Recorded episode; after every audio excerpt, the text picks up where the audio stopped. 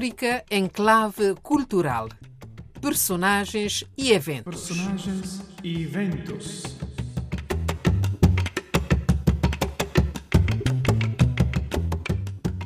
Saudações desde os estúdios da Rádio Vaticano. Eu sou Dulce Araújo e hoje, sempre com o nosso parceiro Filinto Elísio, da Rosa de Porcelana Editora, trazemos à vossa atenção dois eventos de extrema importância para a afirmação cultural da África no contexto mundial os dois congressos de escritores e artistas negros realizados, o primeiro em Paris em 1956 e o segundo em Roma em 1959, tendo este contado com uma mensagem do Papa João XXIII.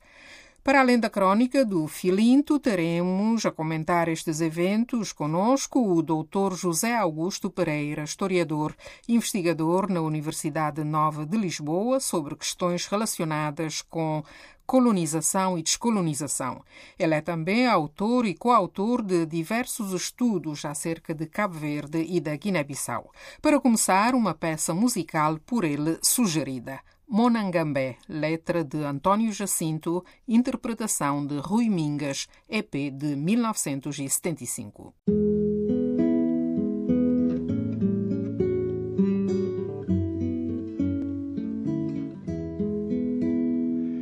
Naquela roça grande não tem chuva, é o suor do meu rosto que rega as plantações. Naquela roça grande tem café maduro e aquele vermelho cereja. São gotas do meu sangue feitas seiva.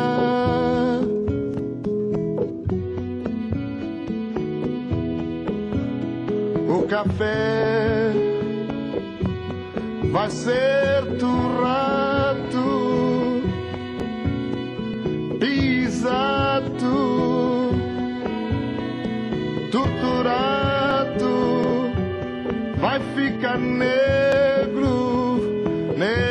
da cor do contratado, negro da cor do contratado. Perguntem às aves que cantam, aos recatos de alegre serpentear e ao vento forte do sertão.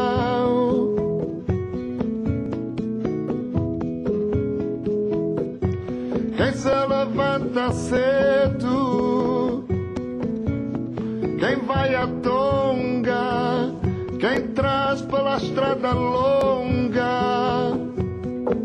a tipóia ou o cacho de dendém, quem capina, quem paga recebe desdém, foba podre peixe podre, panos ruins, cinquenta angolares, foba podre, peixe podre, panos ruins, cinquenta angolares, porrada, se refilares, porrada, se refilares. Quem faz o milho crescer e os laranjas florescer. Quem dá dinheiro para o patrão comprar senhoras e cabeças de pretos para os motores. Quem faz o branco prosperar, ter barriga grande. ter dinheiro, quer.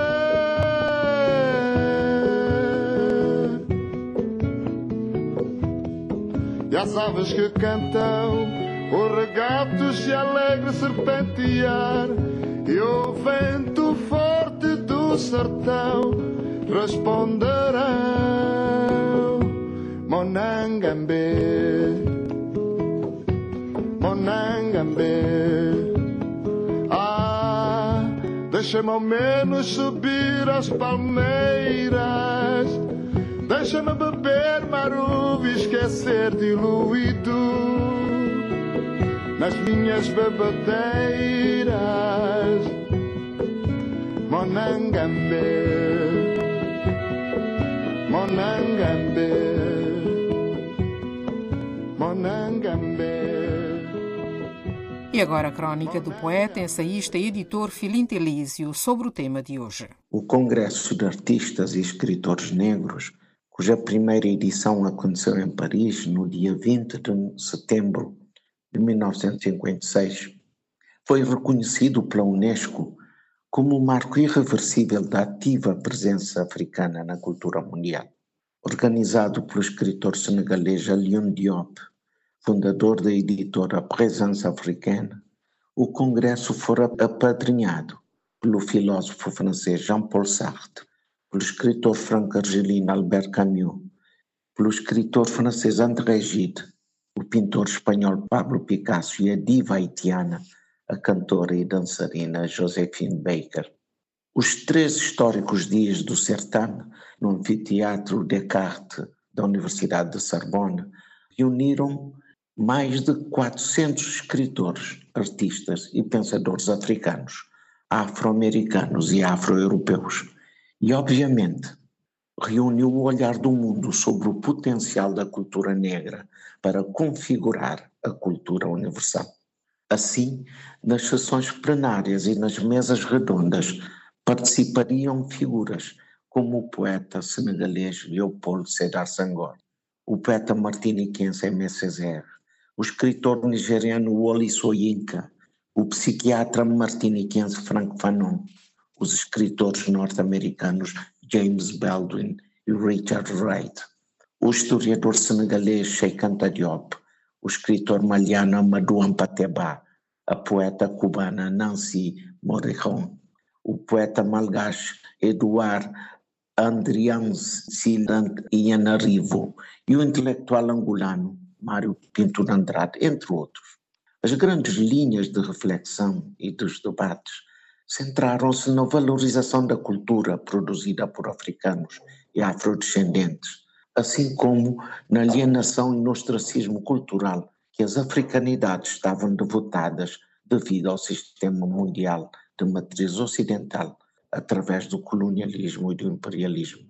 Algumas intervenções mais emblemáticas abordaram o racismo e a estrutura de quebra de referências das identidades e das culturas negras, a definição de que a relação colonial, a par da expropriação e do saque, objetiva subalternização dos esquemas culturais do colonizado. Foi um enorme e transcendente momento de reconstrução e de reformulação dos discursos que giravam em torno do lugar da cultura da cultura negra e do movimento negritude na nova ordem mundial após o fim da Segunda Guerra Mundial.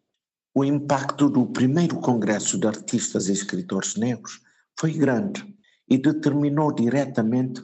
a superestrutura das posições anticoloniais nos anos 50 e 60, assim como a primeira leva da descolonização da África e o afrontamento anticolonial dos povos então colonizados por Portugal, em que o regime do Estado Novo, de matriz fascista, recusava a autodeterminação dos povos e a independência das suas possessões ultramarinas.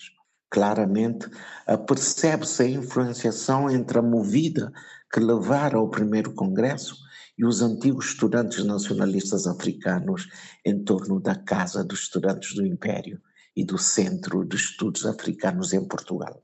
na segunda metade dos anos 40 e, e a primeira dos anos 50, como Amílcar Cabral, De Espírito Santo, Mário de Andrade, António de Agostinho Neto, Noémia de Souza e Marcelino dos Santos, entre outros, todos intelectuais e estudiosos da cultura e da identidade, muitos deles já participantes das dinâmicas editoriais e culturais da presença africana dirigido por Alioune Diop. Aliás, não terá sido por acaso a criação do Partido Africano da Independência da Guiné e Cabo Verde, PIGC, na cidade de Bissau, tendo à frente Amílcar Cabral, e a criação do Movimento Popular de Libertação de Angola, MPLA, na cidade de Luanda, tendo à frente Mário Pinto de Andrade, ambos nesse emblemático ano de 1956. O impacto global também se fez sentir no segundo Congresso de Artistas e Escritores Negros, realizado em Roma, a 28 de março de 59, ao longo do qual se desenvolveram estratégias para um terceiro evento a realizar-se já em África, acabando por dar origem ao Festival de Dakar, conhecido então em 1966 por primeiro Festival Mundial de Arte Negra, dez anos depois do primeiro Congresso de Artistas e Escritores Negros, em que compareceram, na altura em Dakar, Amílcar Cabral, a dirigir já a luta anticolonial para as independências da Guiné-Bissau e de Cabo Verde, mas também nomes como o músico de jazz Duke Ellington, o capoeirista brasileiro Mestre Pastinha e a cantora brasileira Clementina de Jesus, entre vários outros. Tudo isso, de há 67 anos, deu flores e frutos, resultado das independências de vários países e na continuação da reflexão e do debate sobre o papel da cultura como património da humanidade. Tudo isso pode ser sintetizado na visão de Amílcar Cabral, que não esteve fisicamente presente em Paris no primeiro Congresso de Artistas e Escritores Negros, mas que estava em espírito,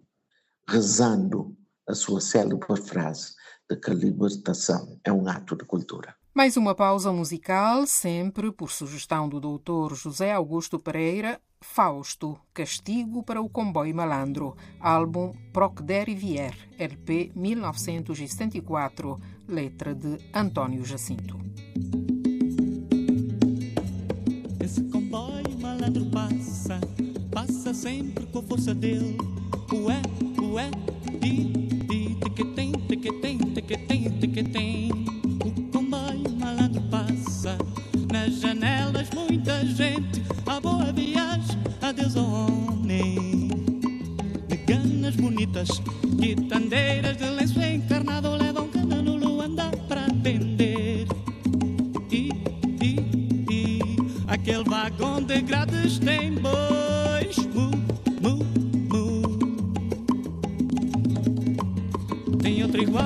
este dos bois, leva gente, muita gente como eu, cheio de poeira, gente Gente triste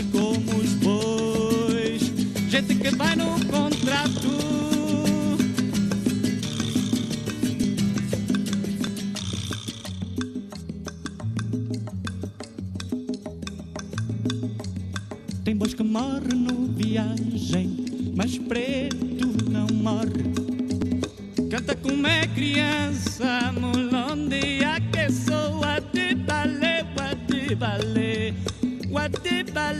de balé. Esse comboio malandro sozinho na estrada de ferro passa. Passa sem respeito,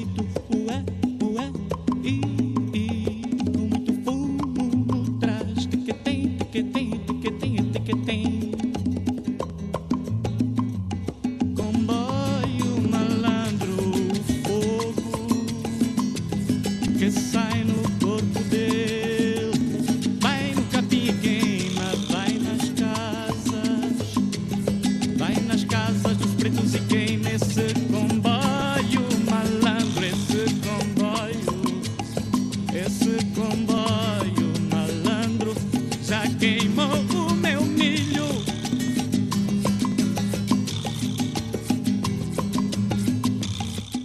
Vamos agora ouvir as palavras do nosso historiador sobre o contexto que despoletou a realização do primeiro Congresso de Escritores e Artistas Negros, realizado, recordamos, em Paris, na Universidade Sorbonne, em setembro de 1956. O contexto está muito marcado, em primeiro lugar, pelo fim da Segunda Guerra Mundial, pelas possibilidades que a Segunda Guerra Mundial abriu para uma reconfiguração política das lutas dos africanos dentro e fora do continente do continente africano pela sua emancipação, pela sua libertação. Portanto, eh, temos aqui a, primeira, a, Segunda Guerra Mundial como um momento-chave, mas mais importante ainda do que a Segunda Guerra Mundial, poderemos falar de eventos como uh, o Congresso Pan-Africano de Manchester, ocorrido em 1945, e a Conferência de Bandung, ocorrida dez anos depois, uh, na Indonésia, portanto, um ano antes do Congresso dos Escritores e Artistas Negros ocorridos em França, que nos traz aqui esta conversa. Se invoco aqui estes dois momentos, é para sublinhar que estes dois momentos uh, marcaram uma mudança importante no que toca à abertura das possibilidades eh, políticas para eh, as populações africanas poderem construir eh, soluções políticas, económicas, institucionais alternativas ao colonialismo. Porque foi a partir destes dois eventos que se começou a pautar ou a proclamar ou a exigir a independência para os territórios colonizados, quer em África, mas também na Ásia muito importante a independência da Índia, a independência da Indonésia, que, se, que foi o país anfitrião da Conferência de Bandung. Estas, estas lutas pelas independências já vêm de trás e inscrevem-se num longo ciclo da resistência dos povos africanos que já vem desde há séculos, desde o tempo do tráfico de pessoas escravizadas do, do continente africano para a Europa e para as Américas. E falava-lhe há pouco do, do Congresso Pan-Africano de 1945 em Manchester. Este congresso tem uma linhagem que radica naquilo que foi o movimento dos congressos pan-africanos eh, iniciado no início do século XX e, e, que teve origem, ou que teve o seu início em Paris em 1919 coincidentemente no final de uma outra grande guerra mundial, no caso vertente da Primeira Guerra Mundial. O Congresso de Manchester tinha ocorrido no pós-Segunda Guerra Mundial, acabam por ser momentos de confrontação política levada ao seu expoente máximo, que de alguma forma Uh, marcam-se também ciclos de resistência das populações uh, do sul do planeta pela sua emancipação, e no caso vertente eh, das populações africanas e afrodescendentes, daquelas populações que nós consideramos que foram expatriadas do continente, que, que se mobilizam politicamente para fazer valer os seus direitos, lutar pela sua dignidade, pela sua igualdade perante as populações brancas e por soluções políticas que, eh, de alguma forma, exprimam esse desejo por dignidade, por igualdade, num contexto de luta contra o racismo, num contexto de crítica e até de contestação e, de combate ao colonialismo e uh, no pós-Segunda Guerra Mundial, de uma forma mais generalizada de luta pelas independências. Portanto, estes dois congressos de escritores e artistas negros que tiveram lugar em Paris em 1956 e Roma em 1959 são dois momentos importantes uh, de afirmação cultural dos escritores negros, de uma afirmação através do vincar e do sublinhar da especificidade cultural das populações africanas, através das suas expressões de cultura, dessa afirmação é vincada perante as sociedades europeias que se recusavam em reconhecer essa mesma especificidade e uh, num momento de afirmação uh, destas populações africanas pelas suas independências. Se Amilcar Cabral nos afirmou num determinado momento da sua vida política que se a luta de libertação nacional é um ato de cultura, pode-se dizer que estes dois eventos que hoje estamos a invocar significam o seguinte: a cultura é um ato de libertação nacional aqui procurando de alguma forma inverter os termos da afirmação que Abilcar Cabral eh, produziu num determinado momento da sua, da sua vida política e que se tornou uma das frases mais, mais conhecidas, quiçá mais importantes e mais plena de significado deste importante dirigente nacionalista guineense e cabo-verdiano.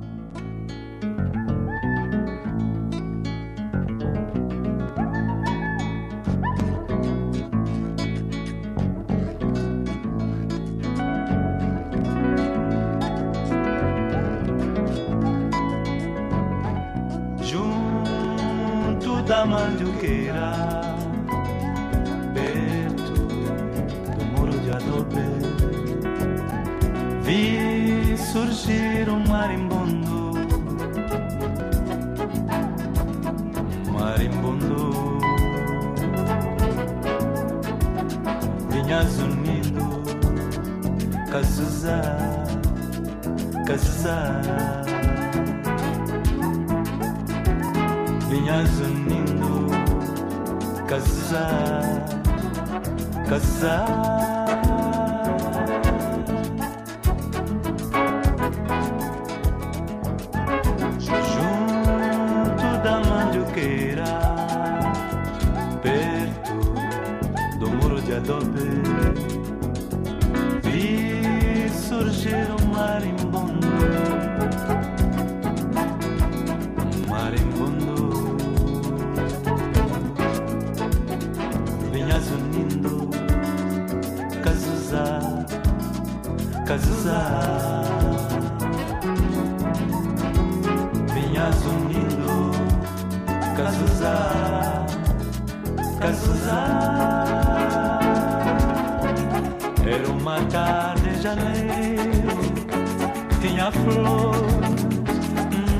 E tinha abelhas no jardim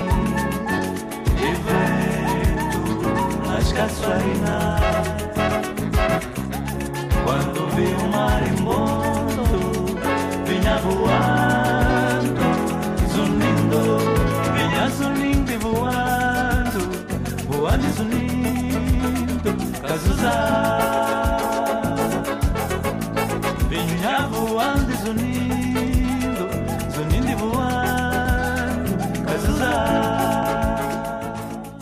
A que ouvimos agora era Valdemar Bastos em Maribondo, do LP Estamos Juntos, 1984. Uma outra preferência musical do Dr. José Augusto Pereira. Como referimos no início, o Papa João XXIII dirigiu uma mensagem ao segundo congresso em que eh, ele reconhecia e apoiava o esforço dos africanos pelo reconhecimento mundial da sua cultura. Dizia que a Igreja não se coloca eh, do lado de nenhuma cultura em particular, pois a sua missão é de, à luz do Evangelho, assegurar que haja harmonia entre todas as culturas do mundo e que a dignidade humana seja respeitada. E é isso que ele pedia aos congressistas para terem em conta ao procurarem a afirmação da cultura africana no mundo. Eis o comentário do Dr. José Augusto Pereira a esta mensagem. Eu creio que essa, essa mensagem, enfim, pode enquadrar-se uh, claramente numa, enfim, num certo tem, pode colocar-se uma filiação daquilo que depois veio a ser, vieram a ser as posições do, do Paulo VI relativamente à questão colonial, à luta dos povos africanos pelas independências, expressa mais tarde naquele ato de grande significado simbólico que foi o facto de Papa Paulo VI, em 1970, ter recebido os líderes do IGC, do MPLA, da Frelimo, entre outras organizações, na sala de paramentos do Vaticano. Portanto, é aqui, de facto, um momento simbólico que tem, obviamente, tradição num certo pensamento de setores da Igreja relativamente à questão colonial, embora tenhamos aqui que sublinhar também a circunstância de, no caso português, existirem alguns setores da Igreja profundamente vinculados com o projeto colonial uh, desenvolvido pelo Estado Novo e alguns, alguns setores da Igreja ligados à missionação que já desenvolviam uma prática, uma prática de evangelização, uma prática pastoral que poderia colocar em causa os princípios desse mesmo, desse mesmo colonialismo e que, por essa via, eh, também ficaram debaixo de olho das autoridades coloniais portuguesas. Portanto, certamente que essa, essa mensagem, essa mensagem tem que ser enquadrada neste pano de fundo que eu aqui acabei de expressar. É necessário sublinhar que muitos destes intelectuais vão afirmar a necessidade ou o caráter intrinsecamente violento da luta ou neste caso a necessidade de se recorrer à luta, à luta contra o colonialismo pela violência, porque a violência era em si uma das características principais do modo como se desenrolava uh, o colonialismo uh, no, continente, no continente africano. E para entendermos esta perspectiva temos que, de alguma forma, recorrer aos escritos de François Fanon, que é uma figura uh, chave para se perceber o pensamento de resistência ao colonialismo neste período, embora naturalmente também tenhamos que lembrar outras vias para, para a defesa de posturas de, de anticolonialismo e de combate à presença colonial das diversas potências europeias, encarnadas por figuras como Leopoldo Sedar Senghor ou Fouet Boigny, da Costa de Marfim, que defendiam uma via mais eh, dialogante ou de diálogo com as potências coloniais como forma de chegar, de chegar aos mesmos objetivos de eh, fim do colonialismo, de afirmação de países independentes, eh, da afirmação de facto desta nova fase das relações internacionais e de uma afirmação de um continente libertado das potências coloniais neste mesmo quadro de, de, relações internacionais. Não nos resta que agradecer ao historiador José Augusto Pereira, cuja extensa ilustração do contexto destas temáticas encontrareis na nossa página web em www.vaticannews.va pt. Obrigada também ao Filintelísio da Rosa de Porcelana Editora pela crónica, a vós que nos escutais e até a próxima quinta-feira, sempre aqui na Rádio Vaticano. E para concluir, Susana Baca com Cristo Negro.